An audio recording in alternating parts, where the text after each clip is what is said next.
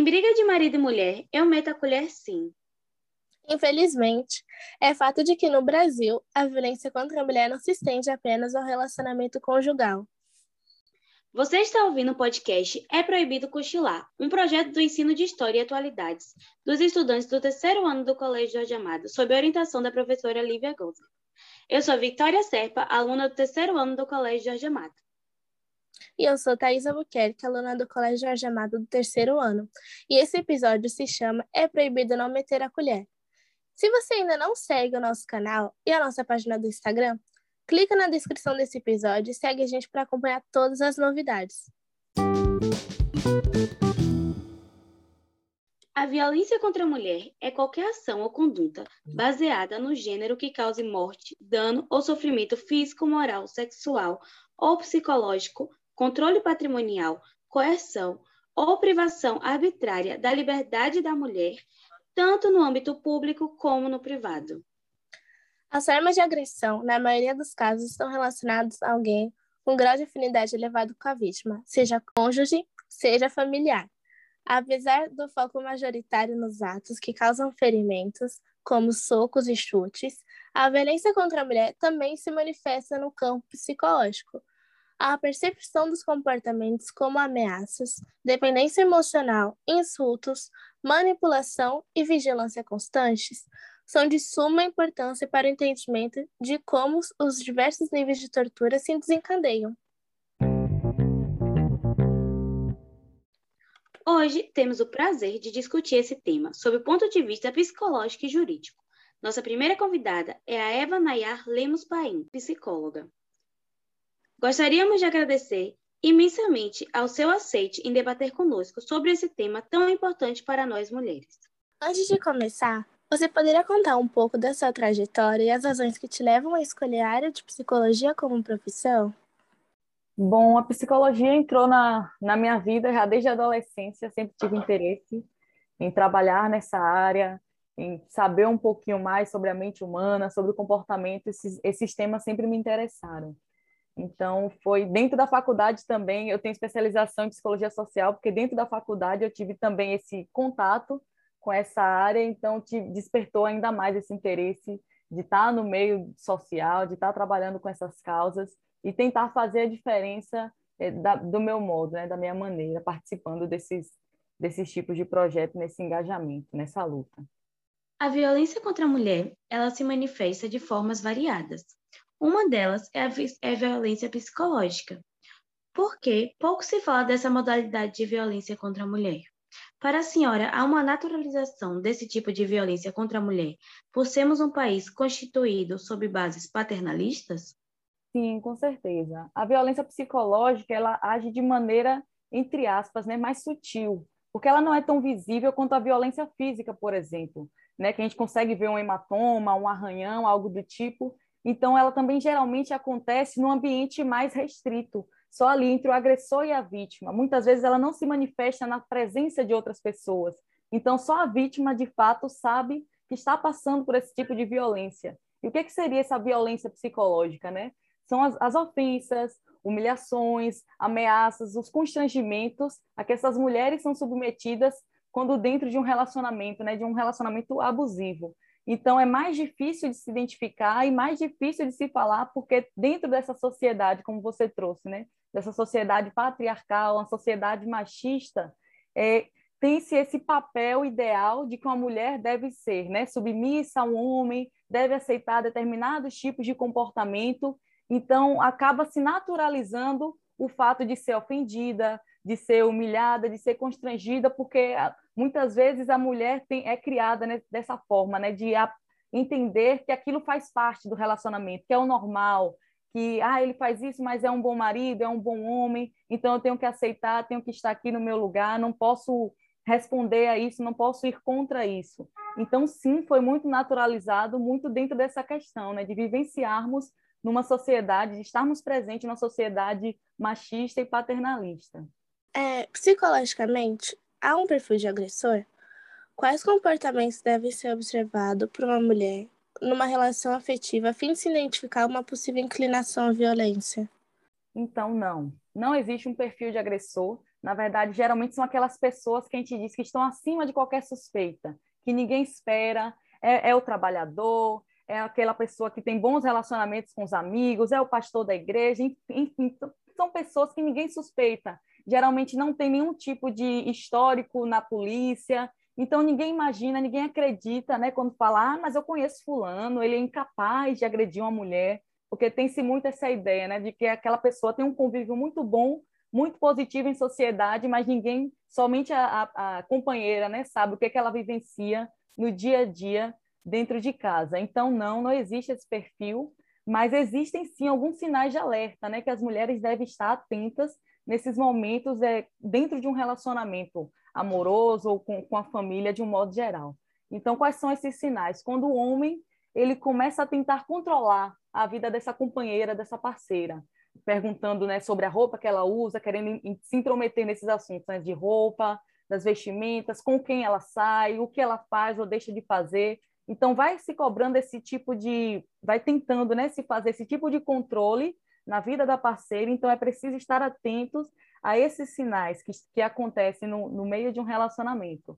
Então, quando tenta controlar a vida, do que faz, do que deixa de fazer, é, já é um, um, um ponto né, para se colocar em questão e para ter acender ali aquela luzinha de alerta. Então, são esses alguns sinais que as mulheres precisam estar atentas se estão vivenciando algo desse tipo e também de tentar privar essa mulher do seu convívio social, da, dos seus relacionamentos com família, com amigos. Isso é, é muito de caso pensado, né? Quando se trata de um agressor, ele faz isso já tentando minar essas relações dessa mulher, de afastá-la da família, de afastá-la dos amigos, para quando ela precisar pedir ajuda, de repente ela não vai poder contar com essas pessoas, porque de alguma forma ela encerrou ali os laços, amando né, desse companheiro que está ali é, sabendo do que está fazendo, mas a, a, mulher muitas vezes não tem noção do que, que está acontecendo e o quanto isso pode ser prejudicial a ela. Então, esses são os pontos de alerta, né? Quando o companheiro ele tenta controlar essa mulher de alguma forma, tenta é, tomar as rédeas ali da vida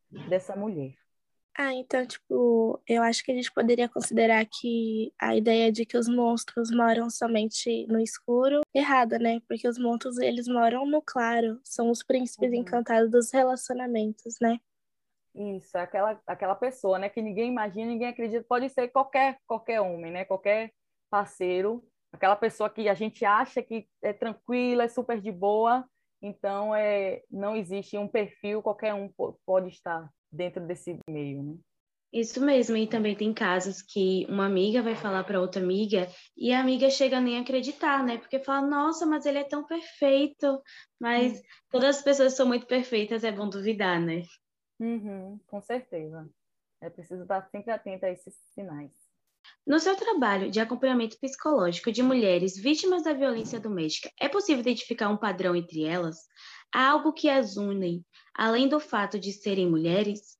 Então, a resposta também é não. Né? Da mesma forma que não existe um perfil de agressor, também não existe um perfil da vítima. Todas as mulheres, infelizmente, estão suscetíveis a esse tipo de violência, podem passar em algum momento da vida por, essas, por essa violência no seu convívio amoroso, enfim, familiar, e é preciso estar atento, né? Esses movimentos foi o que a gente falou anteriormente. Mas existe alguns estudos, alguns levantamentos que vão identificar uma maioria né, de vítimas, algumas características. A gente vive numa sociedade que é atravessada por diversos tipos de opressão. Então, quando uma mulher está no meio de, dessas opressões, né, que ela, ela é atravessada por mais de uma opressão, além da opressão de gênero, que pelo fato de ser mulher. Então, por exemplo, as mulheres negras e pobres são as mais afetadas pela violência não é que, que sejam as únicas, né? mas a maioria dos relatos que chegam às delegacias, do, dos relatos que chegam né, aos consultórios psicológicos, se trata dessa parcela da população. Então, essa seria aí uma, a característica né, compartilhada entre a maioria dessas mulheres, mas é aquilo que não, não se limita somente a esse público. É, como também, como eu disse, né, não há um perfil de agressão, então também não há um perfil da vítima. Infelizmente, todas estão suscetíveis, mas essa é a, é a grande maioria dos casos que a gente atende, que chegam para nós. Há uma certa resistência de muitas mulheres em procurar apoio psicológico para romper o ciclo de violência doméstica. Quais motivos levam as mulheres a permanecerem caladas e inertes diante da violência do lar? Então, não só uma resistência em procurar apoio psicológico, mas em procurar apoio de qualquer espécie, né? Porque tem muito essa questão de que cabe à mulher o papel de manter o equilíbrio, a harmonia do lar. Então, se ela vai procurar alguém ajuda para dizer que está acontecendo alguma coisa errada e já tem aquele sentimento de insuficiência, de que ela não deu conta de manter a paz, a harmonia, tem os filhos, então muitas vezes elas também são ameaçadas por esses companheiros, sofrem ameaças de morte, seja por elas ou por algum familiar, pelos filhos. Às vezes tem a questão também da dependência, não somente emocional, mas a dependência financeira desse parceiro. Então, se ela sair dali, como é que ela vai viver, vai comer o quê? Muitas vezes até a mulher, quando entra num relacionamento, ela tem o seu emprego, tem a sua renda, mas é aquela questão do parceiro tentar minar as formas dela tentar fugir, se sair desse relacionamento. Então, o que, é que ele faz? Começa a, a, a tentar afastá-la desse convívio. Então, vai dizer, ah, você não precisa trabalhar, fica em casa, que eu vou manter, vou ter todo o suporte ali e acaba tirando a renda dessa parceira, que aí dificulta ainda mais a saída dela desse ciclo de violência. Então, tem a dependência financeira, a dependência emocional, e o quanto antes a mulher se dá conta né, de que está vivenciando um, um relacionamento abusivo, um relacionamento onde pode ocorrer a violência, quanto mais cedo esses sinais são descobertos, né, ela tem mais facilidade de sair. Mas quando os anos vão se passando, é mais difícil, porque esse vínculo é maior, essa dependência acaba se tornando mais completa e mais complexa de se romper. Então, é, são esses alguns motivos, né? Do, como eu disse, a questão da dependência financeira, o medo, a vergonha e muitas vezes o despreparo de alguns profissionais para acolher essa denúncia de uma mulher que chega a determinado a, a esse ambiente, né, para denunciar o, o, o, marido. Então é, é complicado, as pessoas às vezes não têm a sensibilidade é, necessária para receber, para acolher e validar aquele sofrimento. Então, além dela ter que reviver né, toda a violência, porque ela vai ter que relatar como foi que aconteceu, o que, que aconteceu, muitas vezes essa violência é posta à prova. Ah, mas você não fez nada para que isso acontecesse? Ou por que, que você está ali? Então, quem nunca ouviu aquela frase, ah, mas ela está lá porque gosta, apanha porque gosta. Ninguém gosta de apanhar, ninguém gosta de sofrer. Então, é preciso a gente ter um manejo mais adequado diante dessas mulheres que estão sendo vítimas de violência, para que nós, enquanto profissionais, não sejamos mais uma fonte de sofrimento na vida dessas mulheres. Então, todos esses, esses fatores né, envolvidos acabam fazendo com que a quantidade de denúncias seja menor do que a quantidade de, de, de realidade de violência dentro dos lares. Então, isso acaba impedindo que as mulheres procurem ajuda, que tentem, de fato, se livrar muitas vezes o julgamento, a vergonha. Então, tudo isso contribui e colabora para esse quadro, infelizmente, tão triste né, que nós vivemos dentro do nosso país. E, em sua opinião, qual é o papel da educação na mudança da cultura do machismo? É possível visualizar um horizonte diferente nas próximas gerações? Sim, com certeza. A educação tem um papel fundamental em todos os âmbitos, né? Para além dos conteúdos que a gente vai usar, por exemplo, no vestibular, na escola, de um modo geral, a, a, a educação ela nos prepara para a vida em sociedade. Então, ali na escola, estamos formando também cidadãos e cidadãs. Então, quando a gente traz esses assuntos, esses conteúdos que são tão importantes, estão tão em alta na sociedade, é, é, é importante ter essa noção de, de sermos contemporâneos, né? Ao que está acontecendo ao nosso redor. Então, ter essa vivência, ter esse diálogo, desde a infância, a adolescência, passando por todas as fases, é mais provável que uma consciência seja construída a partir dali. Então, um aluno que cresce, que vê dentro da escola, né, esses conteúdos sobre machismo, sobre LGBTfobia, sobre racismo, ele vai entender e não vai, não vai reproduzir, né, muito provavelmente não vai reproduzir isso pela posteridade. Então, é importante sim debater esse assunto e eu vejo um horizonte muito positivo com relação a isso, tirando por essa entrevista aqui, onde nós vemos adolescentes, estudantes aí do terceiro ano do ensino médio se debruçando sobre esse assunto, sobre esse tema que é tão caro na nossa sociedade. Então, eu consigo perceber que, que esses conteúdos estão sendo mais debatidos, estão vindo mais à tona e as pessoas estão falando mais disso. Então, a educação tem esse papel fundamental né, para formar esses cidadãos, esses, esses seres pensantes e conscientes que não reproduzam mais esse tipo de comportamento tão lamentável e criminoso. Inclusive, até sobre a violência psicológica, ela já foi incluída no Código Penal como crime, Então, tem aí agora a pena de seis meses a dois anos de prisão. Então, foi um grande avanço também, uma grande vitória né, da luta feminista, da luta das mulheres contra essa violência que, infelizmente, ainda somos submetidas no dia a dia. Então, é, a educação também está aí nesse meio, influenciando todas essas conquistas. Então é isso. É, gostaríamos de agradecer mais uma vez a presença da senhora aqui, que eu sei que teve que tirar um tempinho, que tem uma vida bem corrida para estar tá atendendo a gente tá, e também fazendo essa entrevista maravilhosa com a gente, né? E agora vamos deixar um pouquinho para as considerações finais.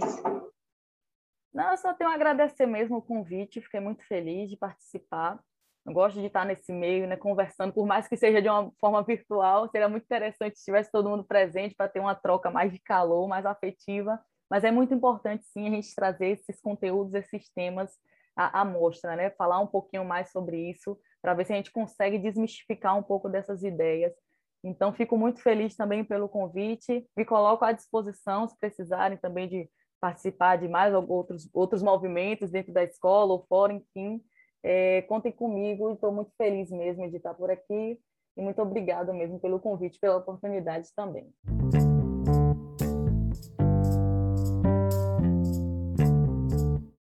Para discutir a violência contra a mulher do ponto de vista jurídico, temos a imensa honra de receber em nosso podcast a doutora Catiana Morim, delegada da Polícia Civil e professora de Direito Penal na Universidade Estadual de Santa Cruz.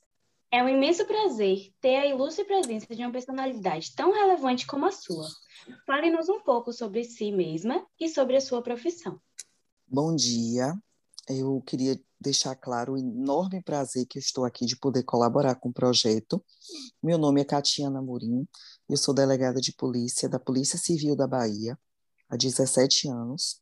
Eu sou professora de Direito Penal e de Criminologia no curso de Direito da Universidade Estadual de Santa Cruz, a UESC.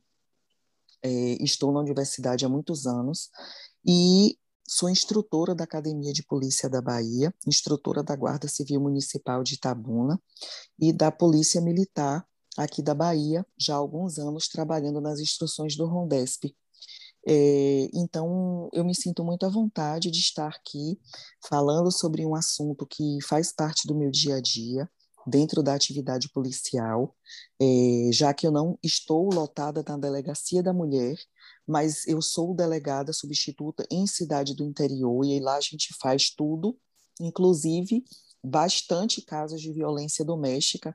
Quase toda semana eu estou pedindo protetiva, então é algo que realmente eu estou atualizada no tema por necessidade do serviço. E me coloco aqui à disposição para esclarecer, ensinar, aprender junto com vocês sobre o tema e pode fazer as perguntas que vocês acharem pertinentes, que eu responderei com o que eu souber.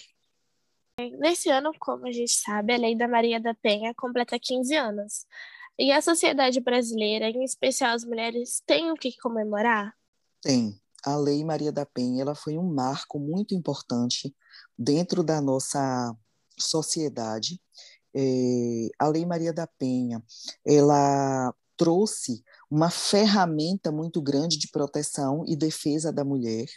Ela trouxe o agravamento da pena e do tratamento jurídico de vários crimes os quais a mulher era vítima, e é, isso fez com que a mulher se sentisse mais segura, inclusive para denunciar fatos que até então elas se calavam por incerteza da punição, elas se calavam pela demora da concessão de medidas que fossem preservar a integridade física delas e das famílias, e com a Lei Maria da Penha isso se tornou possível de forma mais eficiente. É, agora vamos falar um pouquinho da parte jurídica. Juridicamente falando, em que se difere o homicídio do feminicídio e em quais circunstâncias uma agressão à mulher se caracteriza como o feminicídio?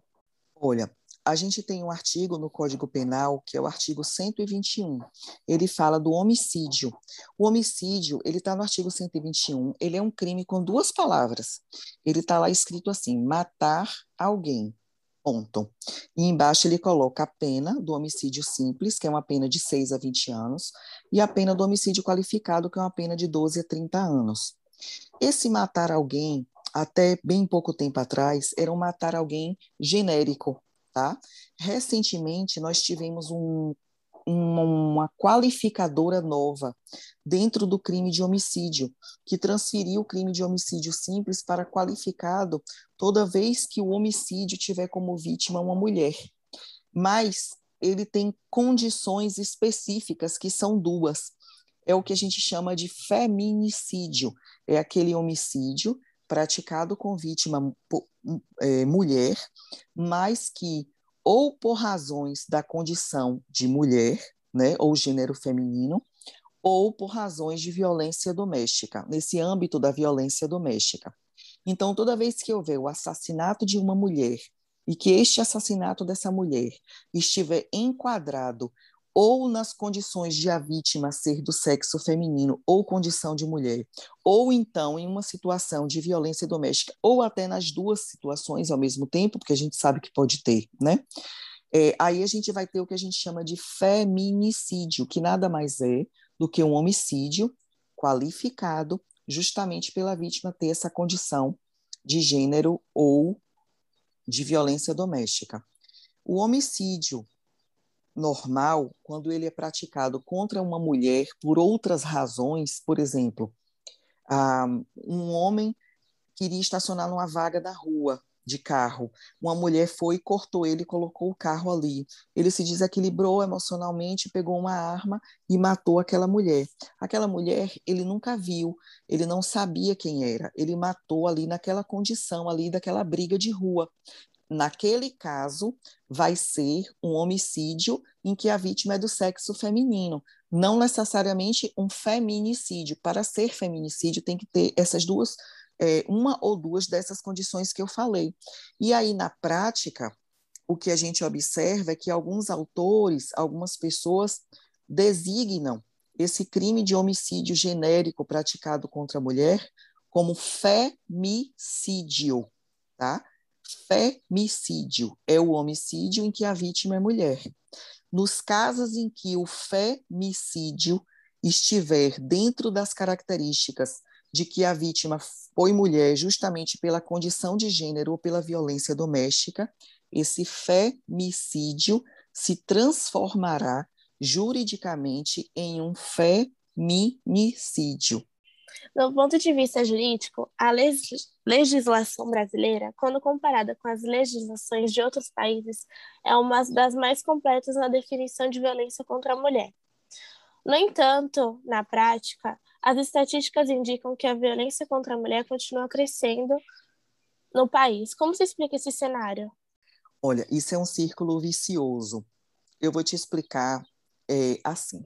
Dentro do direito penal existe uma figura é, uma figura fictícia chamada funil punitivo.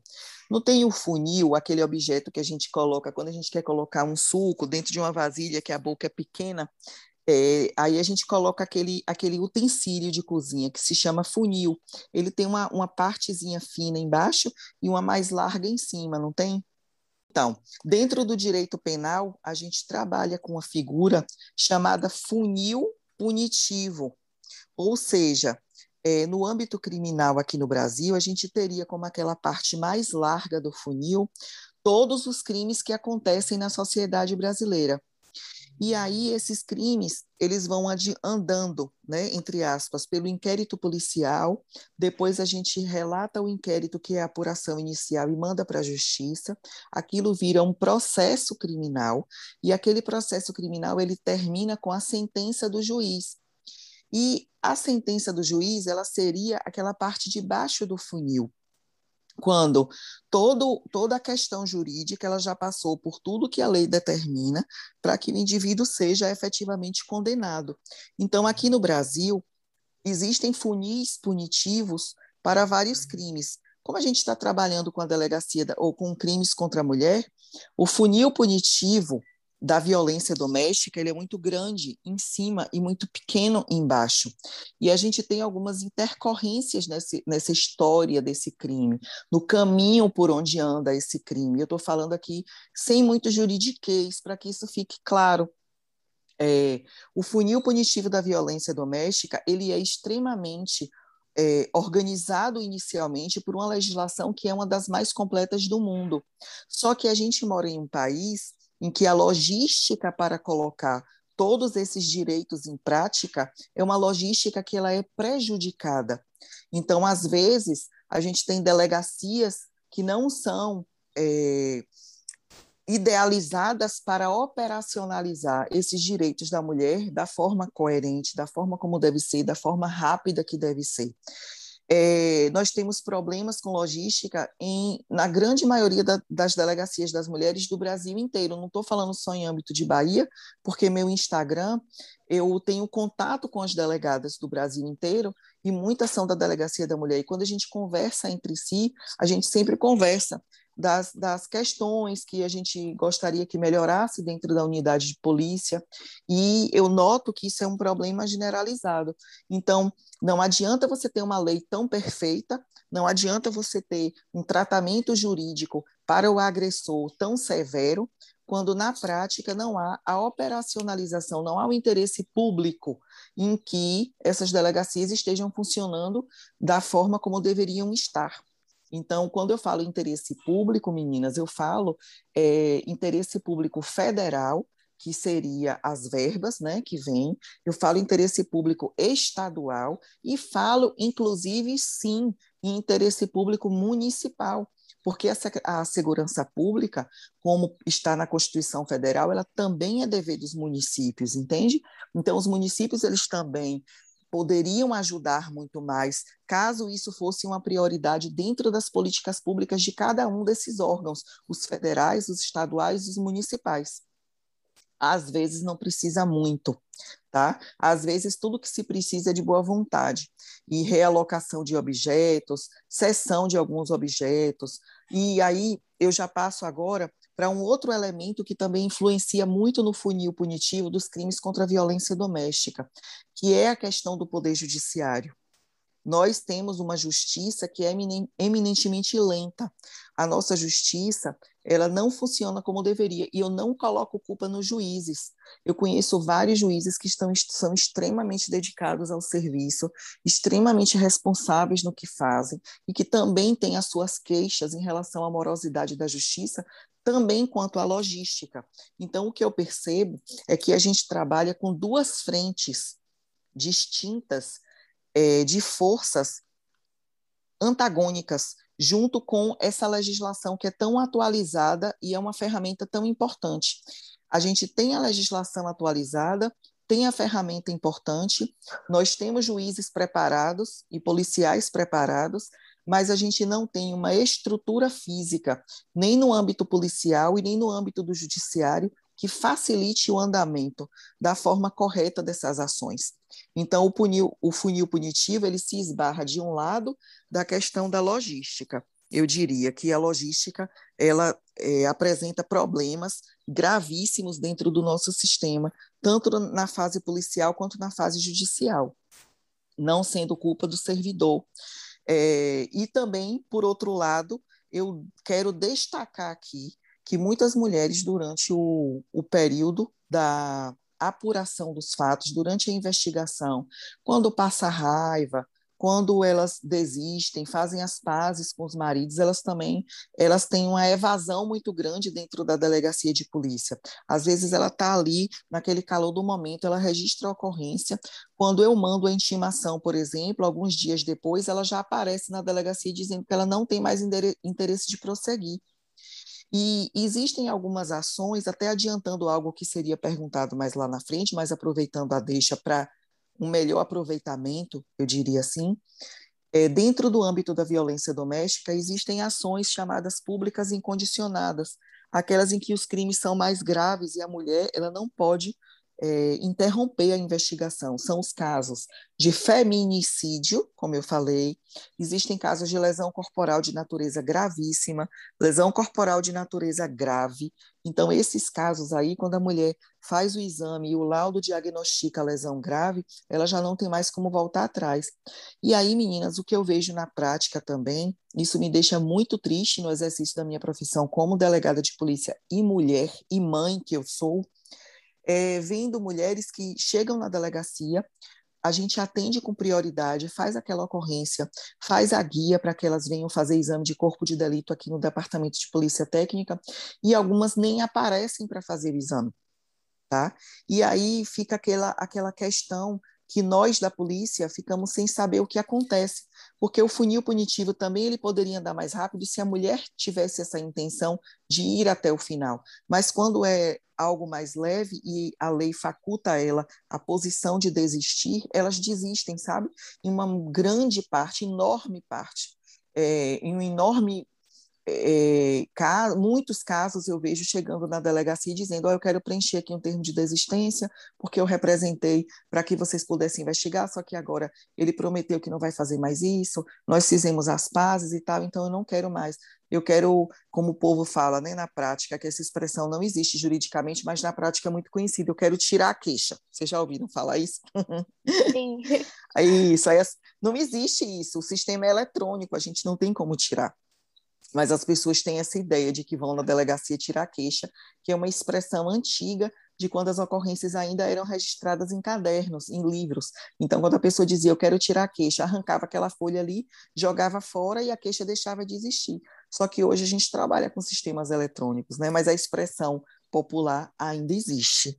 Eu acho que ficou claro. É, é, é, difícil de um lado, porque a gente se sente impotente, sabe?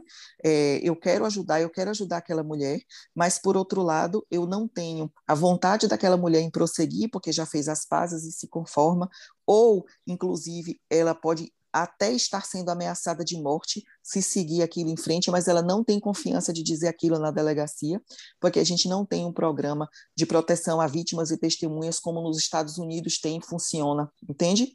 A gente não tem, a gente tem a lei, mas esse programa aqui não funciona no Brasil é, e não funciona adequadamente, eu diria. Né? Não, se eu disser que não funciona também, eu estou sendo leviana, mas não funciona adequadamente.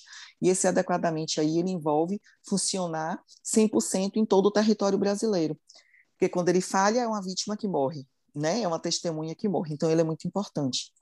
E isso aí também vem em relação à questão da logística das delegacias e das unidades judiciárias, em que é, todo mundo fica impossibilitado, às vezes, de trabalhar. Nós temos fóruns em estado ruim no interior e delegacias em estado péssimo no interior. E para poder fazer isso de forma rápida, como medida protetiva, tem que ser algo muito rápido. Às vezes a delegacia não tem nenhuma internet para a gente encaminhar isso. E na pandemia, em que a violência doméstica aumentou, porque as pessoas estão ficando mais em casa, estão mais intolerantes por, pelos mais variados tipos de problemas, era quando o negócio deveria funcionar mais rápido ainda, né? E as delegacias não têm estrutura para isso. Então, eu, particularmente, me sinto muito triste com o funil punitivo da violência doméstica. Ele ainda continua tendo um finalzinho, assim, bem pequeno, em comparação à quantidade de ocorrências que são registradas naquela parte maior da boca do funil ali.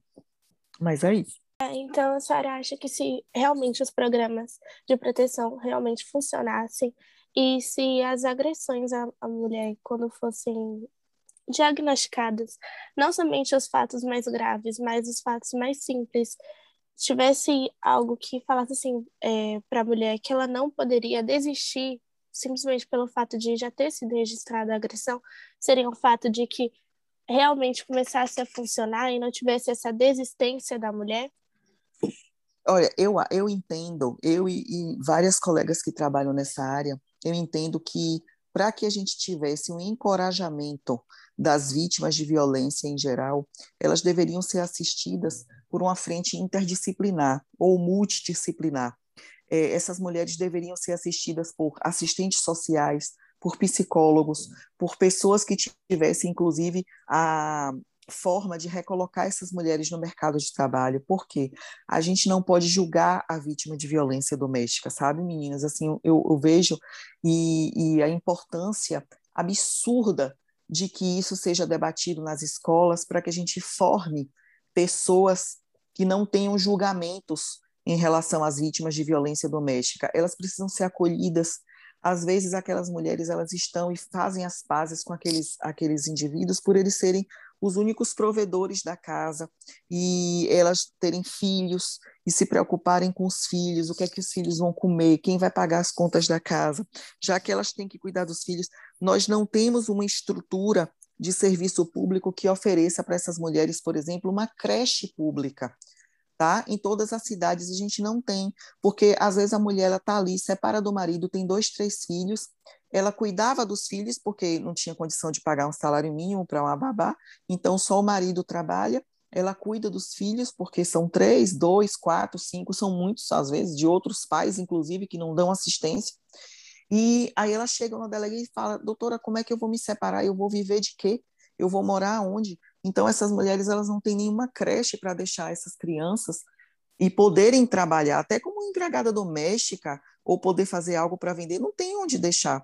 Então, o ciclo de violência, ele é um ciclo muito cruel para as mulheres, sabe? Existem aquelas mulheres que estão ali e que querem passar aquilo, e que, como a maioria das pessoas eu vejo, fico muito penalizada do quão ignorantes são algumas pessoas quando falam a mulher está apanhando porque quer, ela não sai da relação porque quer. E não é assim, sabe, meninas? A gente precisa ter uma visão mais humanizada do crime contra a mulher. A gente precisa ter uma visão humana da mulher que é vítima de violência doméstica. Ela chega na delegacia em sofrimento. Ninguém chega dentro de uma delegacia sem que esteja com um problema para resolver, sabe?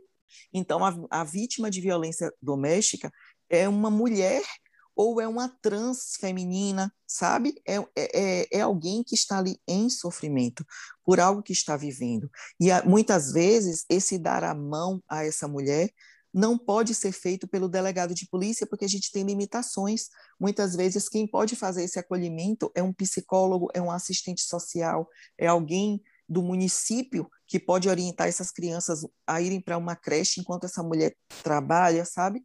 É toda uma estrutura que não existe para a defesa e o atendimento de uma vítima dessa. Então, no final das contas, a, a segurança pública, as delegacias da mulher, elas ficam levando isso nas costas quando é, essa responsabilidade é de muitas outras pessoas conjuntamente. E é quando eu chamo a atenção para a importância do serviço ou a importância das políticas públicas de proteção à mulher serem de forma multidisciplinar, não só de segurança pública, não é só o judiciário.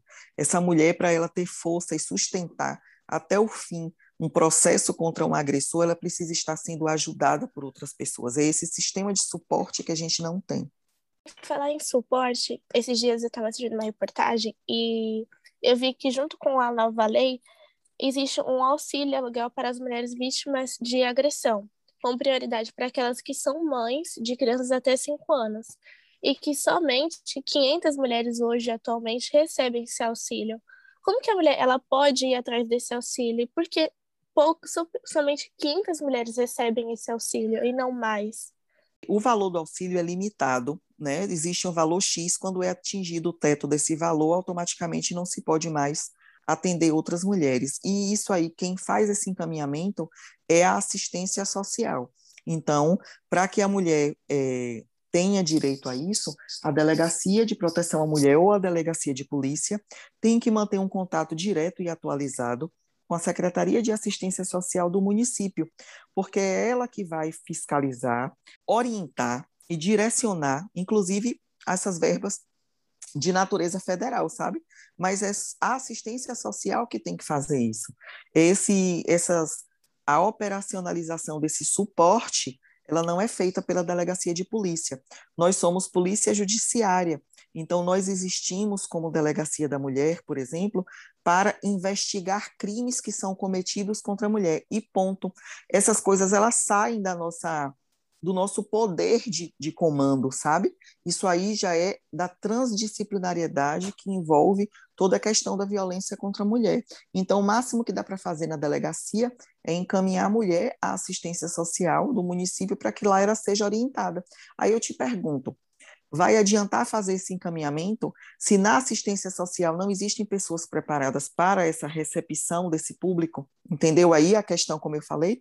É necessário existir uma corrente, uma rede de apoio, uma teia de acolhimento, que não é só da delegacia da mulher. A gente observa que tem muitas pessoas, como a senhora já havia dito, que traz o constrangimento para essas pessoas que só foram vítimas, né? As nossas vítimas. E a gente observa que tem vários tipos de constrangimentos, né? Às vezes tem os, os, os constrangimentos de outros homens, tem os, os, constrangimentos de mulheres julgando as próprias mulheres, né? Muito! E absurda! Assim, e nojenta, sabe? Porque assim, eu chego e peço inclusive licença para usar essa palavra que não é uma terminologia técnica, mas eu não vejo outra palavra de você de definir uma mulher que julga outras mulheres que estão sendo vítimas de uma violência e que naquele momento que estão precisando de apoio, uma outra mulher fazer um papel muito pior do que o do agressor que é estar vendo de fora e julgando sem, ao menos, se você não pode estender a mão. Olha, eu fui criada. É, o meu pai era da inteligência do Banco do Brasil e hoje eu sou policial e pego, peço muito conselho a meu pai. Se tem uma coisa que meu pai me ensinou desde criança, eu levo isso para a minha vida, é que se você não pode fazer parte da solução, então não faça parte do problema, sabe? Então, se a, a mulher está ali e não quer fazer parte da solução, se ela não quer se voluntariar, se ela não quer estudar aquilo, se ela não quer ao menos fazer parte de um grupo de estudo, ela não, não sabe, se ela, a mulher não quer chegar é, em algum lugar para, para estudar, aprender a respeito e trabalhar naquilo para ajudar de alguma forma, então também não faça parte do problema. O que é fazer parte do problema? É apontar a mulher, é julgar a mulher. E eu vou lhe dizer que na minha prática de 17 anos de polícia, a maior parte das que julgam mulheres, das que tratam mal mulheres vítimas de violência, são outras mulheres e não venham, assim, é, é, as, as pessoas falarem, ah, porque é o machismo estrutural. Eu não estou nem entrando nesse aspecto de feminismo, do, de coletivo, de machismo estrutural. Não, gente, eu estou falando aqui de forma absolutamente desligada de filosofia social. Eu estou falando aqui de prática de delegacia. E o que eu vejo é isso: são, são, são pessoas, inclusive outras mulheres que às vezes estão esperando para registrar ocorrências diversas, ouvem o relato daquela vítima e quando aquela vítima sai, a mulher fala aí, tá aí desse jeito, agora não resolve porque não quer, sabe? É um julgamento que é nojento, Sim. é um julgamento que é, ele é raso, ele então não abre a boca e não fale nada sabe? Então é isso. Não, não, se você não, não está ali para fazer parte da solução de alguma forma, então também não tem por que fazer parte do problema. Outras pessoas vão ouvir aquele julgamento e podem, a partir dali, passar a julgarem mal também. Então, tudo hoje é influência. A partir do momento que a gente fala algo, a gente também influencia em algo, sabe? E da idade de vocês, em que a adolescência é, é a, ela tem características específicas. A presença do grupo é extremamente importante para o adolescente, é, independente da pandemia, né? Que vocês estão sendo adolescentes numa época de pandemia, vocês são guerreiros com uma força que nem vocês sabem dimensionar no momento, mas no futuro vocês vão ver o quanto vocês foram fortes por passar por tudo isso. Porque o adolescente, ele eminentemente é um ser que anda em bando, é um ser que anda em grupo. A opinião do grupo importa muito para o adolescente. Então, nada mais importante, quando Lívia me chamou para fazer essa fala e me disse a faixa etária, que seria o público, eu fiquei muito feliz, porque nada mais importante do que você chamar a atenção e a, para a responsabilidade que o adolescente tem para com as suas falas nesse momento, né? O grupo é muito importante. E é isso. Sim. Com certeza. E a gente vê também que hoje em dia podemos dizer que temos o empoderamento das mulheres em questão de, da denúncia, né? Por mais que tenha muitas mulheres ainda que não denunciem, tem outras, muitas também, que denunciam, né? E a gente observa que hoje em dia elas usam até o Instagram mesmo para fazer a denúncia, como temos o caso de Mariana Ferri, temos um caso recentemente até que aconteceu em São Paulo, de uma menina também chamada Vitória, que sofreu também um tipo de agressão física. Então, a gente vê que tem muitas pessoas também que estão realmente querendo contar os casos do que aconteceu. E essas pessoas que ajudam, né? Eu mesmo, todos os casos que eu vejo de agressão, eu sempre quero saber, sempre, pai, olha isso, pai, bora tentar ajudar. Então, a gente vê que tem muitas pessoas também que querem ajudar, mas não sabem como ajudar, né? Então, como as mulheres ou outras pessoas podem ajudar esses casos, nesses casos? Sempre direcionando para que se dirija à delegacia mais próxima. É o primeiro passo. A partir do momento em que a ocorrência é registrada, o Estado passa a tomar conhecimento daquela situação. E ali na delegacia ela vai ser encaminhada, vai ter uma protetiva solicitada, vai ser orientada, inclusive, para as políticas públicas que estiverem disponíveis no município dela para auxiliá-la. A orientação básica é encaminhar essa mulher para a delegacia de polícia. Sim. E se o crime estiver acontecendo, naquele momento, ligar para o 190 e acionar a polícia militar, que é a polícia extensiva. Então foi isso, né? Queremos agradecer imensamente a sua presença e pelo seu apoio nesse projeto, porque o seu apoio foi fundamental para a nossa compreensão sobre o tema, né? Abriu bastante a nossas mentes, né? Com certeza.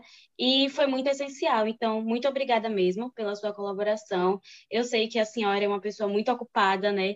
Tem muitos, muitas coisas para resolver, mas pode tirar esse pequeno tempo para a gente e já foi uma coisa muito boa, muito grande para a gente. Então, muito obrigada disponha. Eu também gostaria que vocês me, me mandem o link para que eu possa também publicar na minha rede social. Meu Instagram é Catiana com K, underline, underline, Amorim. São dois underlines. É, para que sim. outras pessoas possam ter acesso a essa conversa da gente, quem sabe não se encorajem a denunciar, não se encorajem a mudar. O recado que eu deixo aqui final é que a mudança ela sempre é possível, tá? E a mudança ela sempre vai começar de um primeiro passo, um pequeno passo. Então, de repente, se esse áudio for ouvido por alguém que esteja passando por alguma situação similar e que a partir dele tenha se sentido encorajada a respirar fundo e dar o primeiro passo, eu acho que nós todas envolvidas, né, todos nós envolvidos nesse projeto, mesmo sem que saibamos que isso tenha acontecido, já teremos feito algo muito importante. Eu acho que isso é o que vale a pena, é o que nos move.